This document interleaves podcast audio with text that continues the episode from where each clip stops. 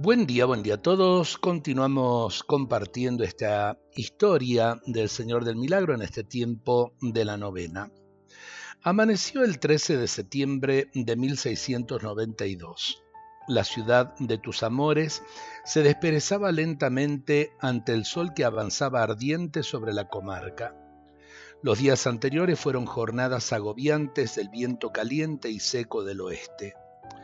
Mirando el horizonte se podía divisar un cielo diáfano, anuncio de un día radiante, aunque en los corazones existía cierta ansiedad que se traducía en una inquietud previsora de lo que ocurriría poco después. Incluso los animales se movían incesantemente como presagiando la tragedia.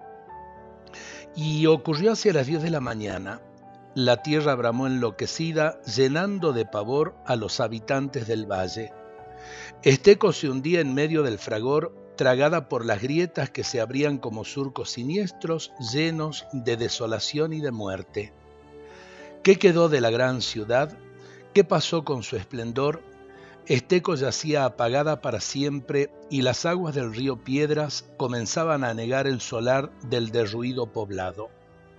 Sea verdad o leyenda, sobre Esteco se alza la estatua de sal o la mujer de piedra como le llaman, para servir de advertencia, porque el olvido endurece el corazón y alejarse de Dios es alejarse de la vida. Después del primer momento, los salteños aterrorizados marcharon hacia la plaza frente a la iglesia matriz. Poco a poco fue llenándose el lugar buscando a la gente consuelo y protección.